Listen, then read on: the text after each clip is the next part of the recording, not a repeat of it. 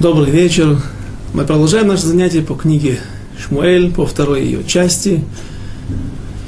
И мы продолжаем изучение пятой главы, которую мы начали в прошлый раз и закончили на в самом начале, остановились в самом начале на тех стихах, которые говорят о том, что весь Израиль собрался в Хеврон для того, чтобы воцарить Давида на престол. И, как мы упоминали уже, что иногда в книге Диврей Хаямим, летописи былых дней, которая написана в честь дома Давида, многие вещи написаны более точно. Оба написания или оба варианта, они важны для нас, но иногда в Дивреямим больше написано, чем в книге Шмуэля, иногда наоборот. И в данной ситуации эти события воцарения и праздно, те празднества, которые были вокруг воцарения Давида над всем Израилем, описываются в Деврея Мим, растягиваются на целую главу. И начинается с того, что все израильтяне пришли к Давиду в Хеврон, и в главе 12 Диврей, Диврей Гаямим, первая ее часть, э, летописи былых дней, в 12 главе написано так, начиная с 24, 23 стиха написано так. «И вот число вооруженных отрядов войска, пришедших к Давиду в Хеврон, чтобы передать ему царство Шауля по слову Господню. Сыновей Иуды, носящих щит и копье, шесть тысяч человек. 6800 вооруженных в войске. Из сыновей Шимона, людей доблестных в войске, 7100. Из сыновей Леви, 4600. И Иояда, главный в доме Аарона, и с ним 3700. То есть левиты и также коины. Иояда был коином. Коины – это только потомки Аарона, но они также относятся к колену Леви и цадок юноша доблестный, и дом отца его 22 начальника, и сыновей Бениамина, братьев Шауля, три тысячи, а до тех пор большая часть их несла службу в доме Шауля, и из сыновей Ефраим 20 тысяч 800 людей, доблестных, именитых, из, в отцовских домах их, и из половины колена Минаши 18 тысяч, которые вызваны были поименно, чтобы пойти и сделать царем Давида. Это та половина колена, которая имела территорию от в земле Израиля, то есть внутри земли Израиля, изначально заповеданной Всевышним евреям. Их территория, еще раз напомним, была от Шхема и до Израильской долины, до э, северная часть Самарии, Шамрона. И сыновей из Сахара, имеющих, умеющих понимать времена, знающих, что э, юдейбина лейтим. Что это за термин, что это за определение, имеющих понимать времена, умеющих понимать времена. Сыновья из Сахара имели самое большое представительство в народе Израиля среди глав Санедрина. Почему они удостоились этой чести? История эта уходит корнями в книгу Брикшит. Та история, когда сын Лей Рувен находит Дудаим,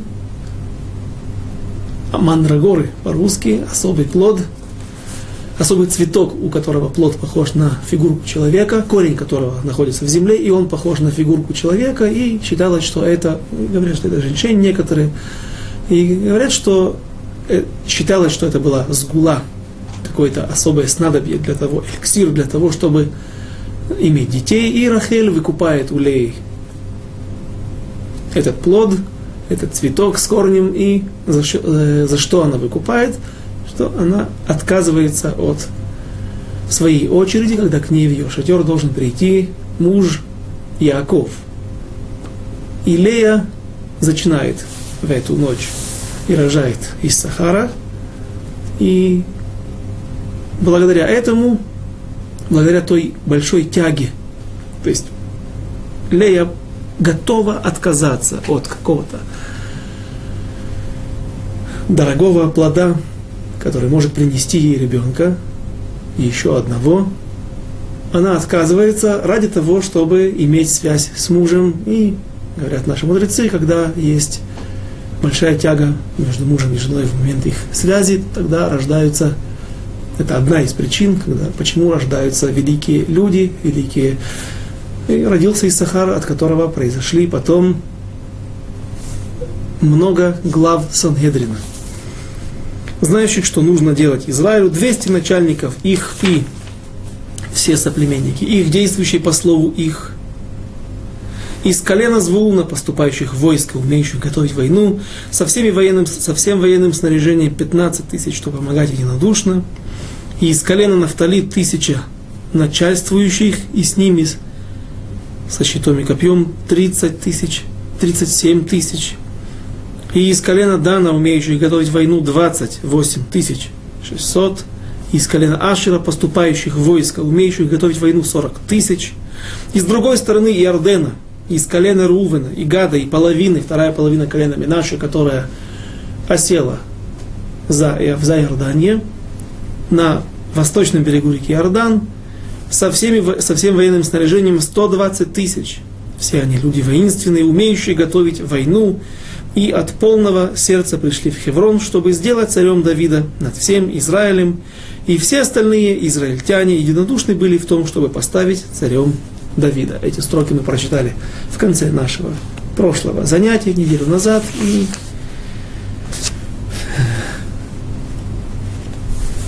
мы обратили внимание на,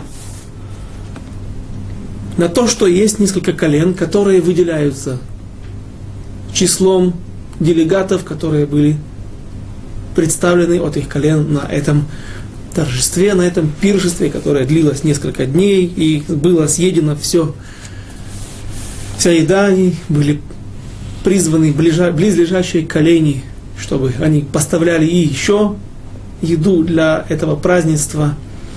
Э, но вернемся к нашему вопросу о том, какие колени представили немного делегатов. Выделяется из них колено Иуды, колено Шимона и колено Беньямина. И наши мудрецы приводят объяснение – понятное всем. Колено Иуды не должно было доказывать верность своему царю, верность царю Давиду, потому что он был представителем их колена.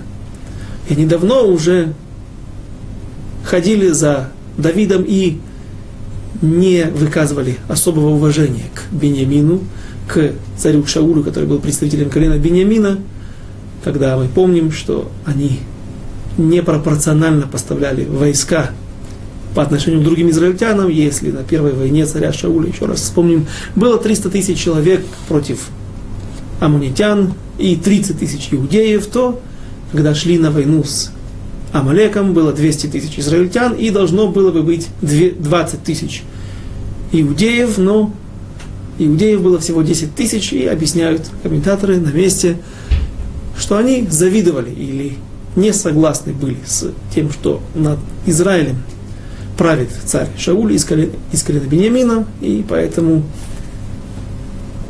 тайно, тихо протестовали. Колено Шимона тоже поставляет 7 тысяч человек, э, тоже этому есть объяснение, подобное объяснение 6 тысячам, всего 6 тысячам из колена Давида, из колена Иуды. Э, Шимон за то преступление, которое совершил его колено Шимона за то преступление, которое совершил их глава еще в пустыне, когда он пришел на медианку при всем народе, у глаза, в глаза, на глазах у всего народа, и Пинхас, сын Элазара, выполняет акт ревности, ревнителя веры и убивает их лидера, Тогда Всевышний, разгневавшись на колено Шимона, которое пыталось даже вступиться за своего лидера, который был убит, колено Шимона было наказано Всевышним, и оно было лишено права наследовать какую-то какую, какую бы ни было территорию в земле Израиля. И колено Шимона получило предложение в книге Йошуа от колена Давида в такой форме, сказал Давид, сказал колено Давид, колено Иуда, сказал Иуда Шимону, братью, и ты наш брат, идем вместе и будем воевать против филистимлян, захватить против кнаанейцев, захватим наши территории, которые попали мне по жребию, то есть Иуде, и когда Шимон помог Иуде захватить обширные территории, вся Иудея современная, часть плещимских городов, если я не ошибаюсь, и Икрон, и Гад, и также Аза были захвачены иудеями вместе с Шимоном. Весь Негев, южная часть границ Израиля, у, у южных границ Израиля, то после этого Шимон получил право или разрешение от Иуды селиться и жить на, в принципе, территориях, которые принадлежат Иуде по жребию, но сейчас у Иуды нет такого количества людей для того, чтобы заселить все территории, и временно иудеи разрешают жить представителям колена Шимона на этих территориях. И поэтому колено Шимона также всей душой и сердцем еще во времена царя Шауля ходила за Давидом, ходила и была против колена Бениамина, против царя Шауля, и поэтому им также не нужно доказывать верность царю Давиду. Третье же колено, которое выделяется небольшим количеством делегатов, это колено Бениамина, которое представляет всего 30, 3000 человек, и сам посук сразу же нам говорит здесь, в книге Деврея Аямиму, в 12 главе, несущих службу царя Шауля. Братьев Шауля три тысячи, а до тех пор большая часть их несла службу в доме Шауля. И они продолжают хранить веру, верность царю Шаулю и его дома, его дому. Что же происходит дальше?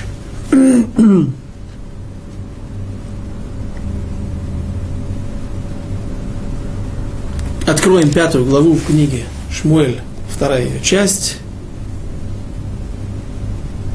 Мы остановились на четвертом стихе. Стих четвертый. Бен шлошим шана Давид бемалхо, арбаим шана малах. Нужно стих третий для того, чтобы объяснить противоречия, которые замечают, на которые обращают внимание наши комментаторы. Извините. ויבוא כל זקני ישראל אל המלך חברונה, ויכרות להם המלך דוד ברית בחברון, לפני השם, וימשכו את דוד למלך על ישראל. И пришли все старейшины Израиля в Хеврон, к царю в, э, в Хеврон и заключил союз с ними царь Давид в Хевроне перед Господом и помазали Давида на царство над Израилем. Ведь мы помним о том, что царя Давида уже помазал пророк Шмуэль на престол несколько лет назад, два-два с половиной года до этого. И почему же вновь нужно помазать царя Давида? Ведь помазывали царей на престол, как и первосвященников – маслом помазания, то, которое сделал Моше Рабейну в пустыне, и оно было очень дорого, его нужно было хранить, и есть запрет злоупотреблять маслом. Итак, если уже Давид, вопрос, еще раз вопрос, если уже Давид раз был помазан на престол пророком Шмуэлем, зачем вновь собирать весь народ Израиля и тратить масло?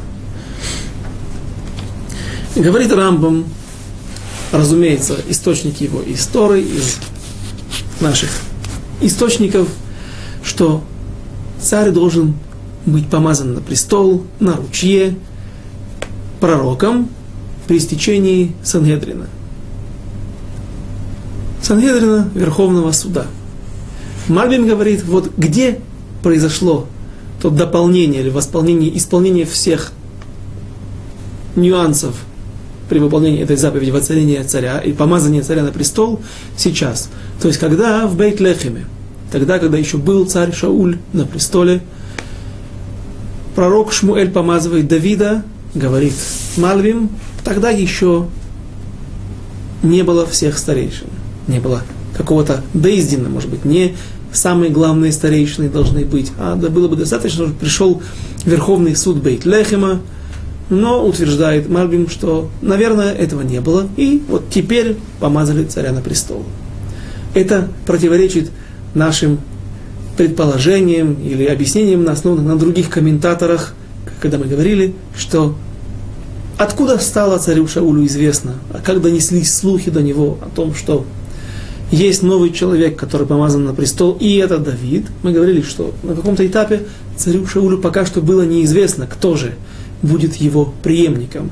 Но потом ему стало известно. И я пытался привести простой клаль, простое правило, которое говорит Хофецхайм, разумеется, опять же, источники и намного раньше, что если правило, если Лашон Ара, например, сказано перед тремя людьми, то это уже, будьте уверены, что это стало достоянием общественности, достоянием многих людей. И сказал я тогда, что если было помазание царя Давида, тогда просто Давида, на престол, то он, поскольку Аллаха требует, закон требует, чтобы царя помазали при пророке и при собрании Верховного Суда или Сангедрина, то наверняка они там присутствовали, и постепенно это стало достоянием э, общественности. Эти события стали известны всем и дошли до уха царя Шауля. Мальбим сейчас утверждает, что э, видно у нас из этого, из этого третьего стиха есть у нас какие-то доказательства тому, что тогда не было помазания. Но что еще можно привести в защиту нашего объяснения, которое мы говорили тогда, что помазание было и тогда, при, в Бейтлехеме, при стечении мудрецов, то зачем нам сейчас нужно второй раз помазать царя Давида на престол? И, соответственно, тратить драгоценное масло помазания.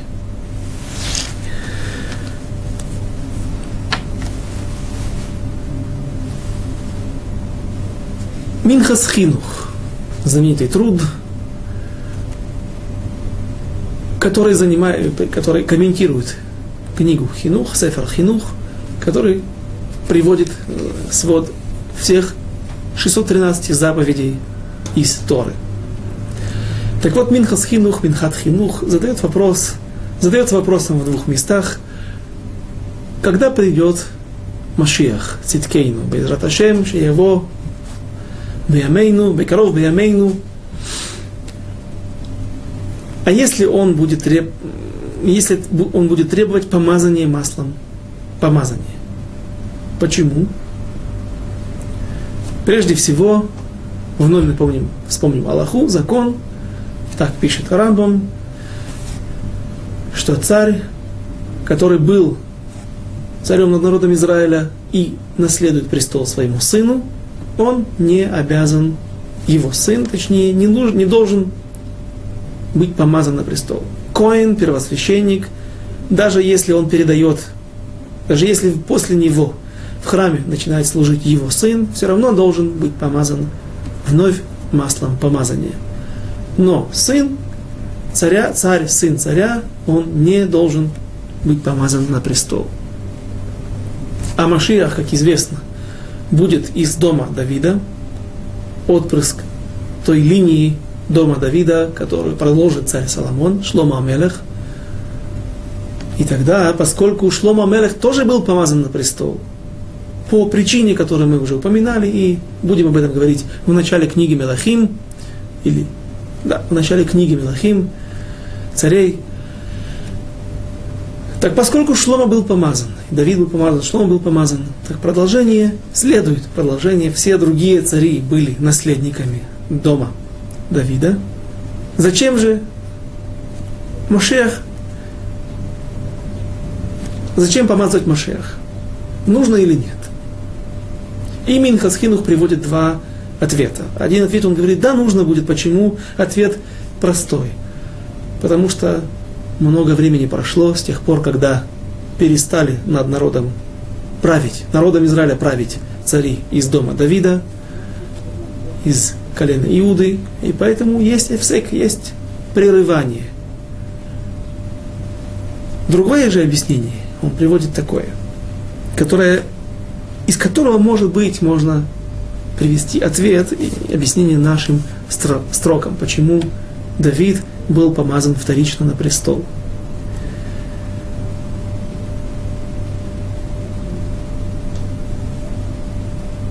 Написано в,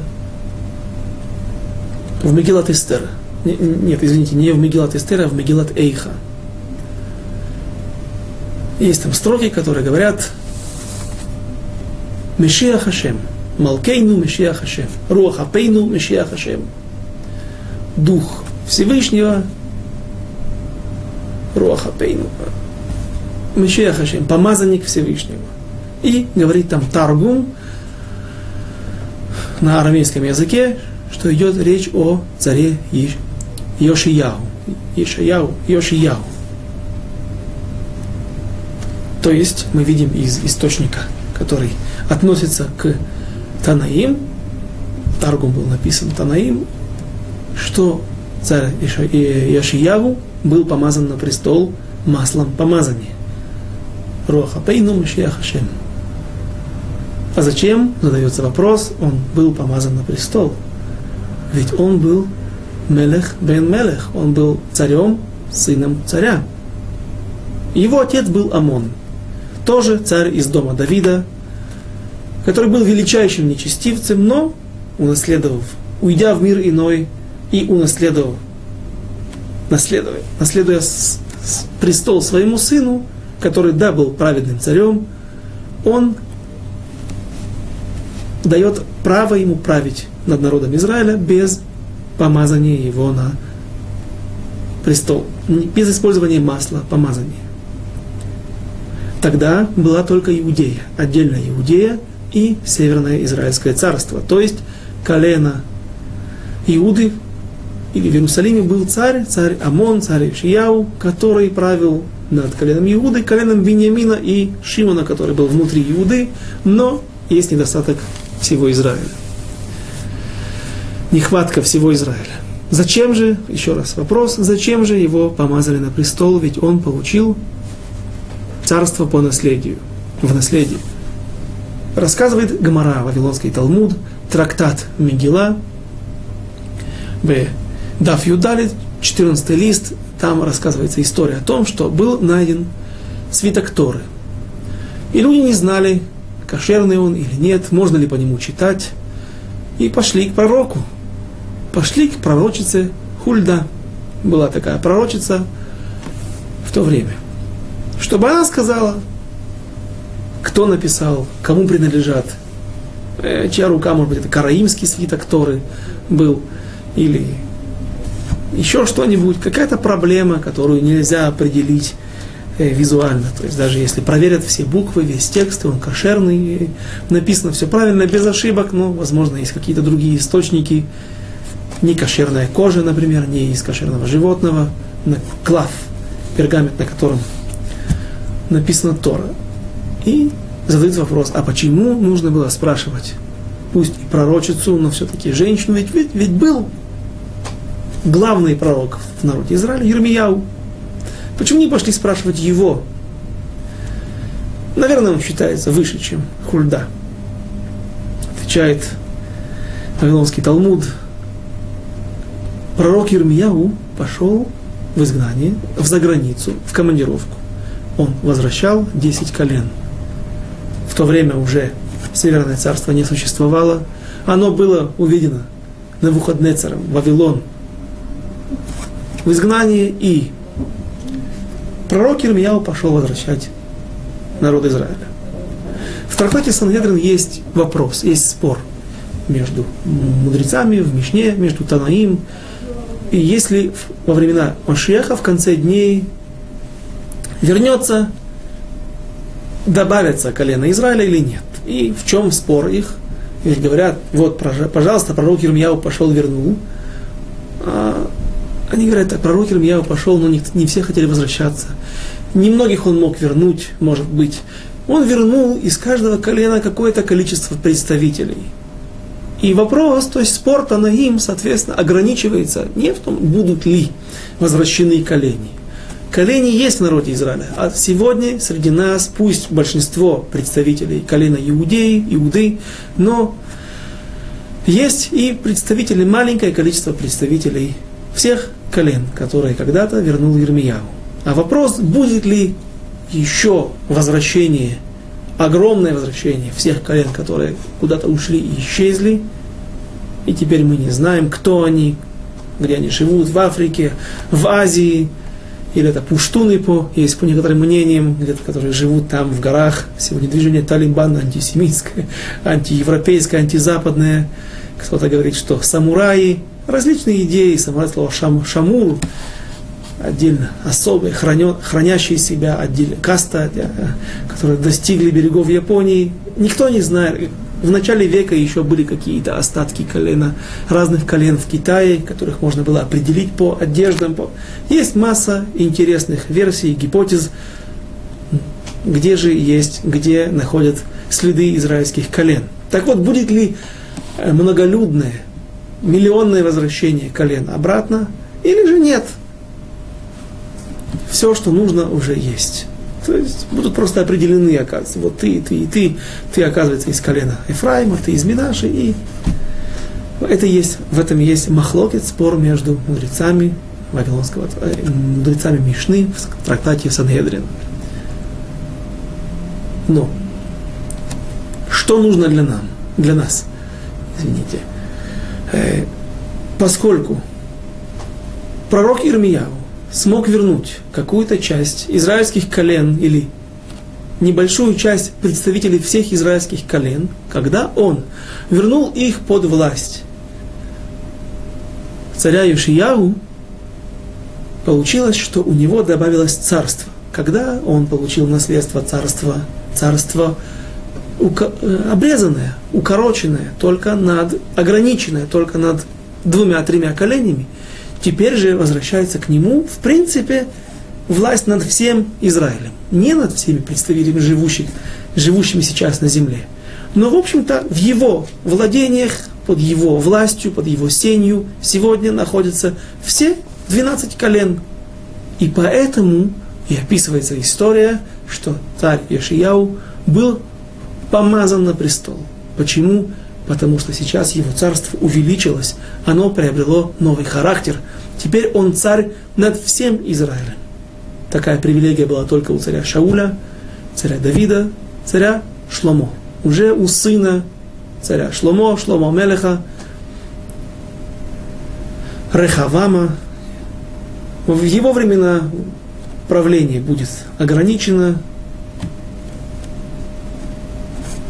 Другой человек, другой еврей, представитель колена Ефраима, уведет власть из-под рук Яровама, Рехавама, и царство будет расколото на сотни лет на два царства.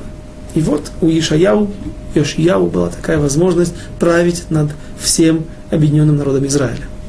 Поэтому возможно, что и Машиах, который без Раташем придет, может быть, сегодня, Шево, Бимхирава Ямейну, он также должен будет помазан на престол маслом помазания, наверное. На основании вот такого исследования. Потому что тогда вернутся все колени или... То есть у него будет новая форма правления. И, возможно, если вдруг определят, где-нибудь найдут склянку или ту, ту емкость, где хранится, в котором будет масло помазания, возможно, это будет признаком, тем знаком того, что пришло время прихода Машиаха. Двинемся дальше. Стих 4. Бен шлошим шана Давид бамалхо, арбаим шана малах. Бехеврон 30 лет было Давиду, когда стал он царем, 40 лет он царствовал. Стих 5. Бен шлошим шана Давид бемалхо, арбаим шана малах, бехеврон малах ал Иуда, шева шаним вешишах хадашим. ובירושלים מלך שלושים ושלוש שנה על כל ישראל ויהודה. Хевроне был он царем над, Иуд, над Иудою 7 лет и 6 месяцев. И в Иерусалиме был он царем над всем Израилем и Иудою 33 года. Противоречие, которое я упомянул до этого. В предыдущем стихе написано 40 лет правил, и потом два периода в его жизни. Семь с половиной лет. Семь лет и шесть месяцев в Хевроне. 33 года в Иерусалиме. Так должно быть 40 лет и 6 месяцев. А написано до этого, что Бефоаль, действительно он, по факту он правил 40 лет. Куда пропали 6 месяцев?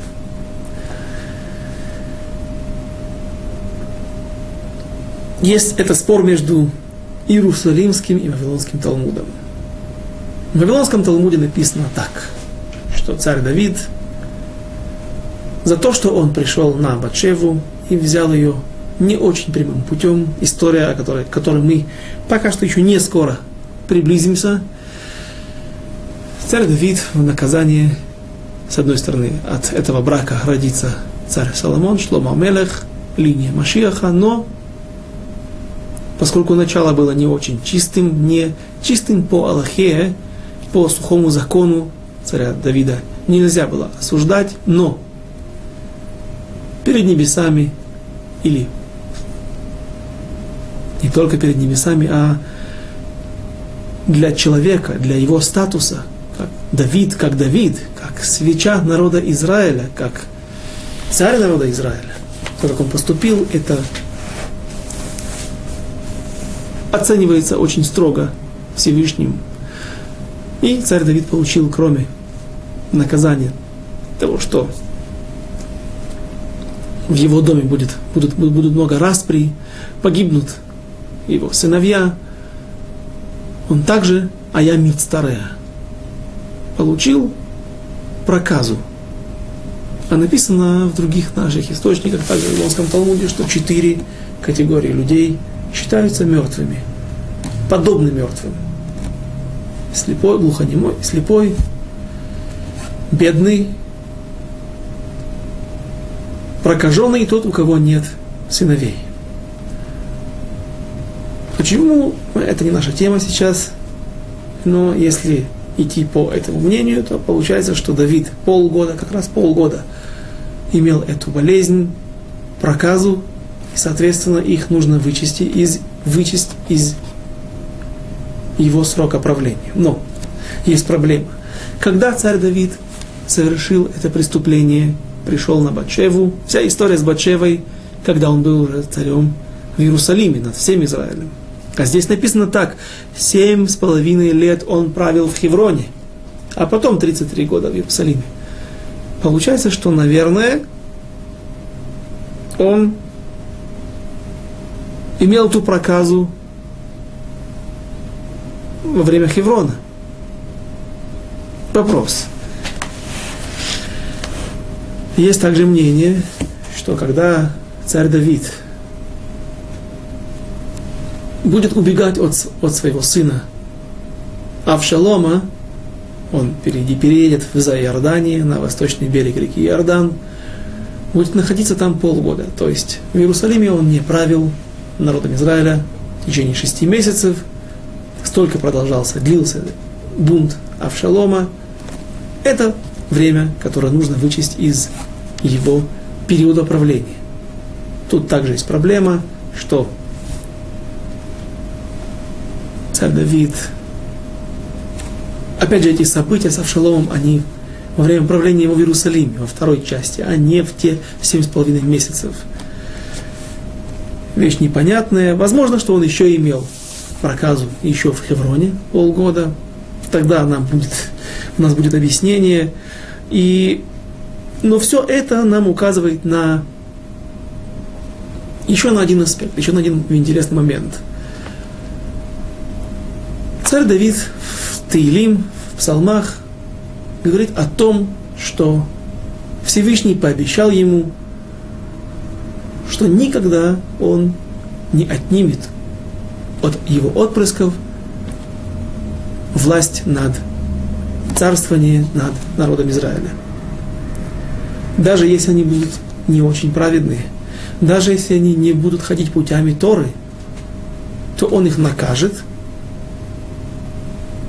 но они останутся. Но правление над народом Израиля, царство останется, или над ее частью, над коленом Иуды, останется всегда у дома Давида, и в конце дней все равно объединенное государство. Израиль, объединенный народ, будет под властью Машеха, Циткейну, который будет из дома Давида. Это видно в нескольких местах. И давайте посмотрим все эти места, или часть из них.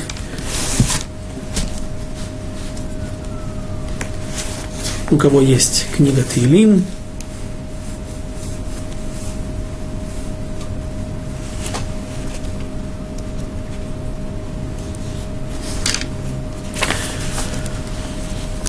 Откройте 89-й, Перек Пейтет, 89-й псалом. Написано так, прежде всего, Автаха, обещание Всевышнего Давиду о том. Давид был пророком, и он знал, что он говорит. Он знал, что ему обещано, что от его дома не отойдет скипетр царства. Стих 30 в 89-м псалме. «Вы сам тилаат заро вехисо кимей шамаим» «И сделаю вечным потомство его, вечным». Что имеется в виду вечным?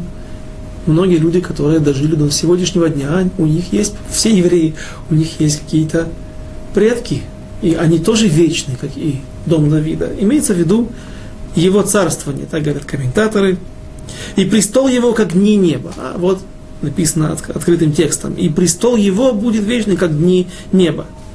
Если покинут сыновья его, следующий стих 31, если покинут сыновья его Тору мою, и не будут следовать законам моим, если осквернят уставы мои и заповеди мои соблюдать не будут, как, например, Амон, которого мы сегодня уже упоминали, отец царя, царь Амон, отец царя Йошияу, то я хотел бы прочесть специально на иврите, потому что стих здесь не совсем четко переведен. Стих 33. Упакати бешевет пишам убинегаим авонам. И я накажу ливкот пакати, это вспомню, ну, вспомню для того, чтобы наказать. То есть я не оставлю их безнаказанными. И чем я буду наказывать их? Беизов на ней вкоду там. Упакати бешевет я их накажу шевет. Шевет – это скипетр, признак царской власти. То есть тем, что царствование их будет уменьшено. Например, как у, во времена сына царя Соломона придет другой царь и заберет другой царь, будет помазан на престол даже пророком, несмотря на то, что он был из колена Ефраима, было помазание маслом Мишемена фасимон, маслом хурмы. Но тем не менее, было уменьшение царства, то есть власть царей Давида, дома Давида, царей из дома Давида уменьшена над всем Израилем, бешевет, то есть в скип, в какой-то в царском правлении будет наказание, убы негаима вона. И также их грехи я вспомню и накажу их. Нега. Нега – это язва. И о том, что так действительно и было, и это пророчество уже сбылось на, скажем так, сам Давид, царь Давид, прочувствовал это на своей коже, на своем теле. Теперь откройте, пожалуйста, Таилим, Псалом 51, Нун Алиф. Говорится в седьмом стихе, «Ген эмет хафацти, бетухот убисатум хахма тодиэйни, стих 8-9. Техат эйни бейзов у вэдгар, техабсейни у мишелек альбин. Очисти меня эйзовом. Эйзов – это пучок травы, который связывался и как окропляли или дом, или то место, которое приняло туму, приняло нега, язву, и чист буду – Окропи меня, побрызгай, очисти меня изовом, и чист буду я, а мой меня и стану снега белее. Мы видим, что Давид просит у Всевышнего, чтобы он его очистил. От чего? Говорят, комментаторы, эти строки были написаны в тот момент, когда царь Давид был прокаж... болен проказой. И еще один псалом царя Давида, который все мы читаем или, по крайней мере, встречаемся с ним перед Псукей де Земра, как в будние дни, так и в праздничные дни. Утром написано так, Мизмор Ширхану Катабайт ли Давид. Псалом Давида, Мизмор Шир, а когда он празднует Хануката Байт. Хануката Байт, все знают о том, как был запущен в действие храм. И удивительно, какое это имеет отношение к Давиду, ведь не только его сын, царь Соломон, смог построить храм. А царь Давид создал все предпосылки. Поставил на колени весь Ближний Восток. Чтобы не было войн. Царь Соломон не проведет ни одной войны. Чтобы не было врагов. Чтобы был достаток спокойствие, только тогда можно построить храм. Приготовил в Девреямим подробно, подробно, мы на этом еще остановимся, подробно описано количество гвоздей, тонны гвоздей даже, кирпича, камней, дерева, кедров, которые приготовил Давид для своего сына, чтобы он смог построить храм.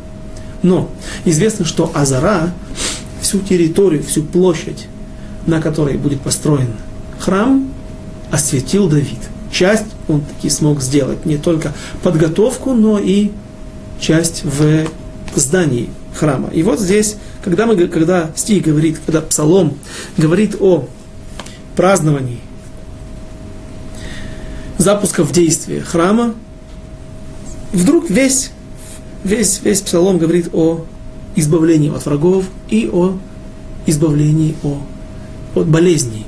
Рамимха Ашем Киделитани, приподнял меня Всевышний, ибо я был низко, низко пал, был где-то внизу. Вело велой самахта ой вайли.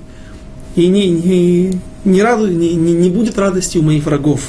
Ашем Элакай, Шивателях Ватерпаэни, Всевышний, молился я к тебе. И вылечил ты меня. Рифот, избавление от болезней. Ашем Хейлита Мин Шеоль Навши, ты приподнял меня из душу мою, из, при, из преисподней. Хиитани Мирдибор вылечил меня вновь из ямы Мирдибор, чтобы я не пал в яму глубокую.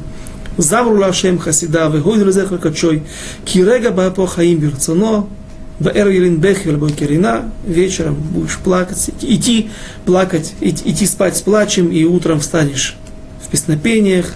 אני אמרתי בשלבי בל אמוית לעולם. Ну, в общем, и так далее.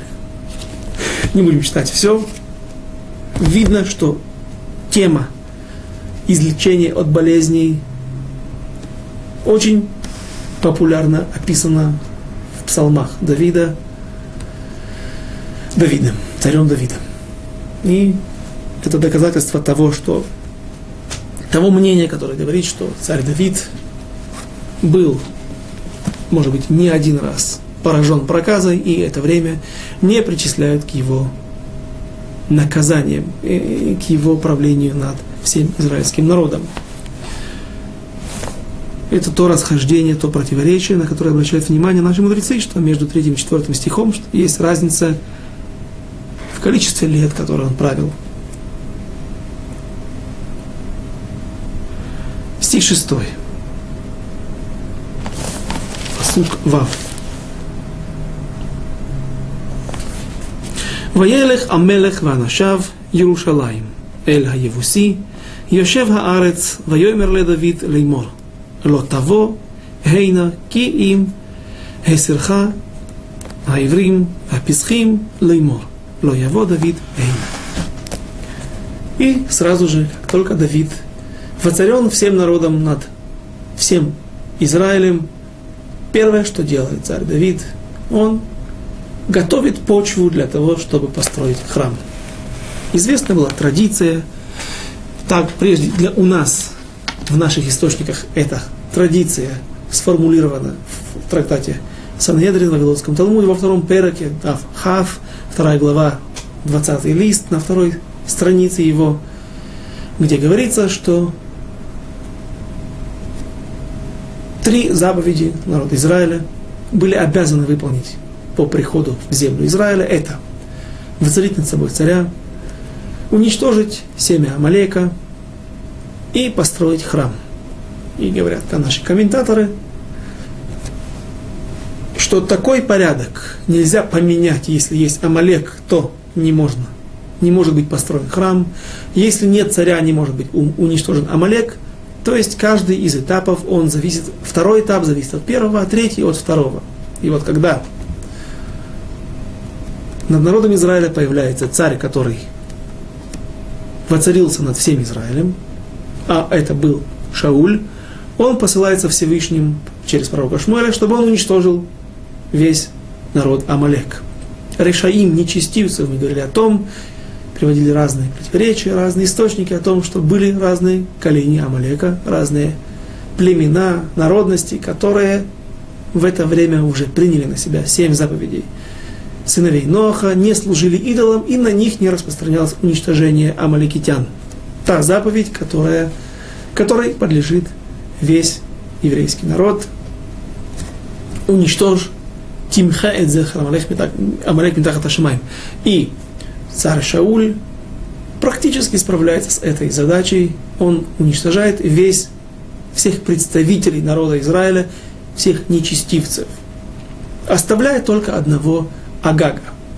И, как мы говорили, из-за того, что идея Агага, он умер, но дело его не умерло, она, она, его семя осталось, он пришел в ту ночь перед своей смертью на свою служанку, на свою рабыню, наложницу, и из-за того, что его дело не умерло, то в будущем и те праведные колени амаликитян вернулись к их нехорошие идеи, безбожники, убийцы. Из-за этого мы страдаем по сегодняшний день. Но на тот период первый и второй этап, в принципе, были завершены. Есть царь, сейчас он сменен на Давида, царь, который правит всем народом Израиля, уничтожен практически Амалек, тот ребенок, который родился от Агага, царя Амалека, он пока что только ему, может быть, несколько, шесть месяцев. Сколько может быть ему? И теперь следующий этап строительства храма. И что этому предшествует?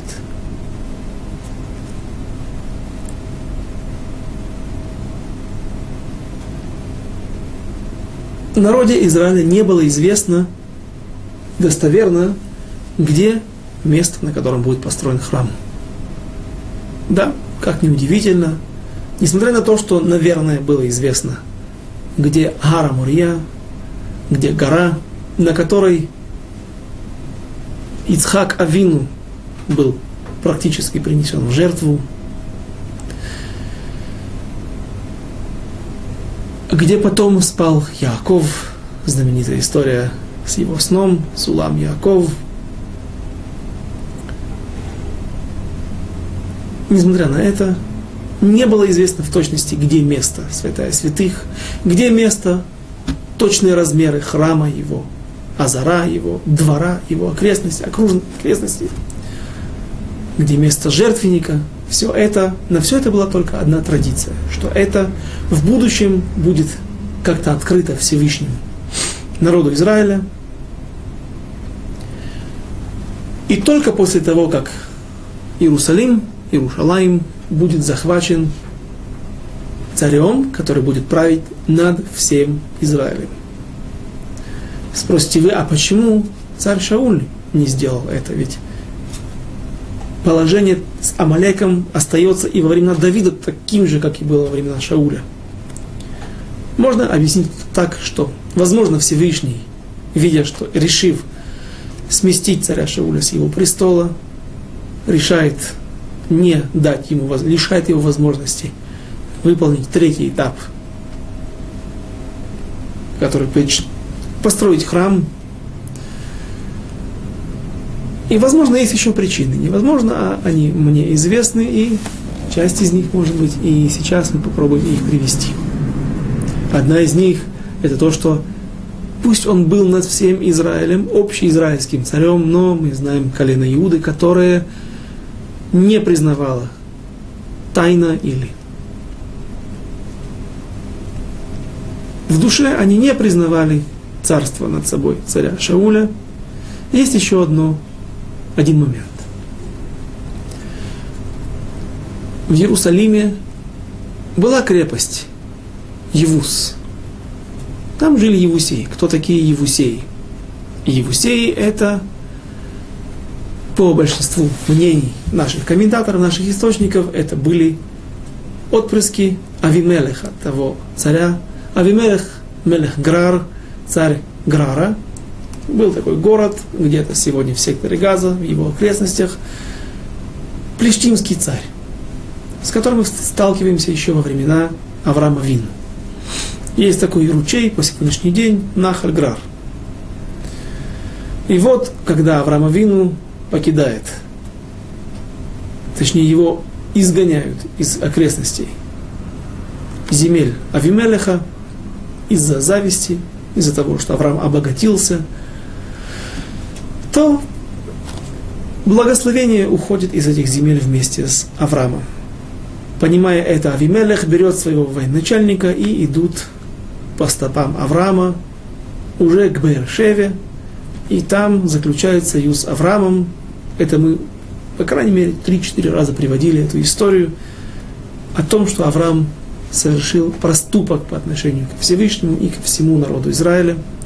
И он приносит, заключает союз с Авимелехом и приносит в жертву семь, дает ему знак э, союза, дает ему, приносит в жертву семь овец, и Всевышний приходит в пророчестве к Аврааму и говорит ему, за то, что ты не посоветовался со мной, давать этих семь овец, заключать с ним союз или нет, я клянусь тебе, что семь поколений земля Израиля будет под властью этих людей, филистимлян, и не будет принадлежать твоим потомкам. И семь праведников падут от рук филистимлян, семь храмов будут разрушены, и филистимляне на самом деле разрушили только Гило, э, извините, Шило, храм в Шило, который просидел 369 лет. Но в принципе считают, что делают расчет, что были, был Нов, был Гильгаль, Шило, Кириат Ярим, в общем, несколько стоянок, на которых были переносной храм и два храма постоянных. И до самого потомка, то самого э, Нин. Нин это внук, правнук, самого правнука Авимелеха, евреи не смогут воевать с филистимлянами. Получается, что в эти времена, и так говорит наша традиция, говорит наша традиция, что в эти времена, во времена царя Давида, умер последний правнук Авимелеха – Получается, что он был большим долгожителем. И больше 800 лет он жил. Но и у нас есть в народе Израиля также были долгожители. Пинхас, сын Элазара, который, по мнению также, достаточно принятому мнению, что Пинхас, он же Илья Анави, получается, что в народе Израиля был долгожитель, который жил свыше 600 лет. Также Серахбат Ошер, дочь Ашера, или по мнению одного из мидрашей, это была приемная дочь Ашера, она жила, также умерла еще во времена Давида. В общем, были люди, которые прожили много лет. И во времена Давида умер последний правнук от того Авимелеха, и с этого момента прекращает действовать клятва Авраама Авину, который дал клятву Авимелеху. И Давид приходит к крепости Ивус, которая была внутри границ Израиля и объяснение, этот мидраж, эти, эта традиция объясняет нам, почему же до этого, до этих пор евреи не предпринимали какие-то меры, какие-то действия для того, чтобы выгнать отсюда Евусеев.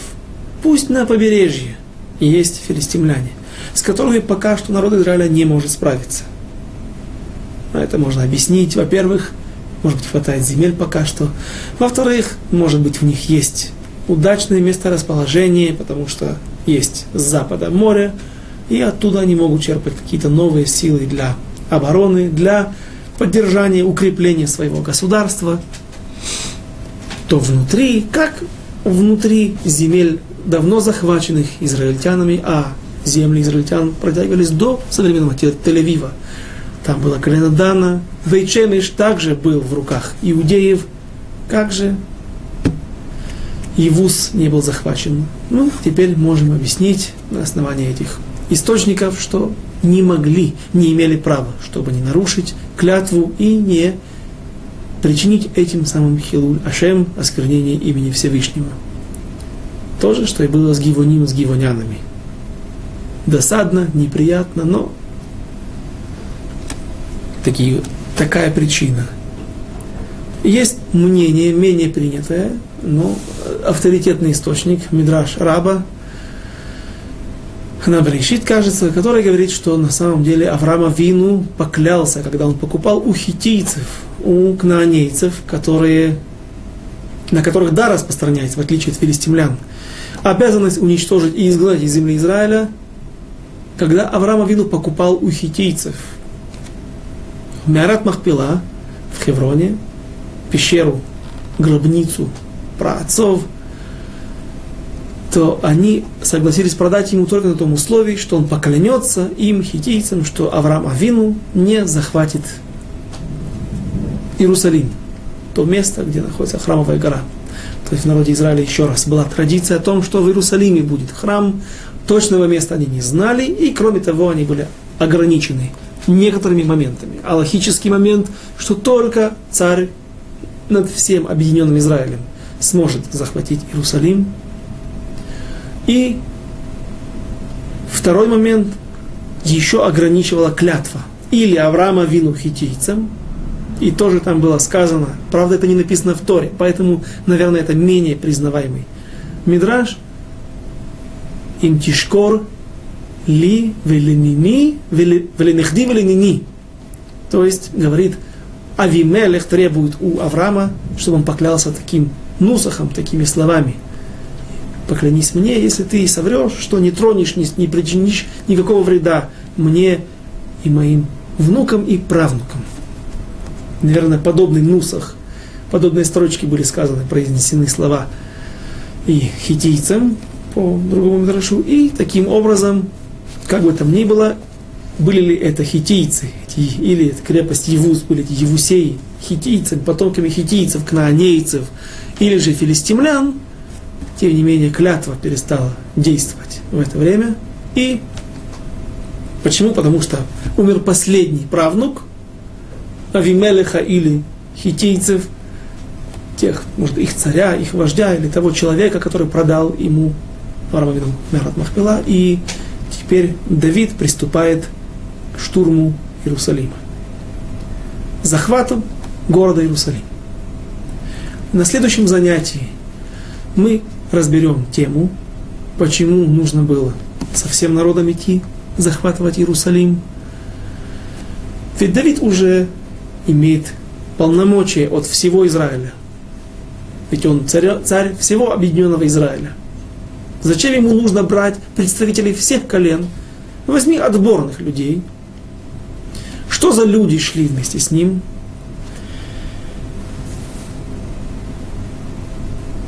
Разделялся ли Иерусалим на... Принадлежал ли он какому-то колену? В книге Иошуа вы можете найти самостоятельно, прочтя, что часть Иерусалима принадлежала колену Иуды, часть Иерусалима принадлежала колену Беньямина. Были места, которые были захвачены. А что же тогда нужно захватывать сейчас? Что сейчас? Что еще осталось? И почему так делается? Почему всем народам нужно было идти еще раз? Все это мы рассмотрим на следующем занятии. Без Раташем. Через неделю. До свидания. До следующей встречи.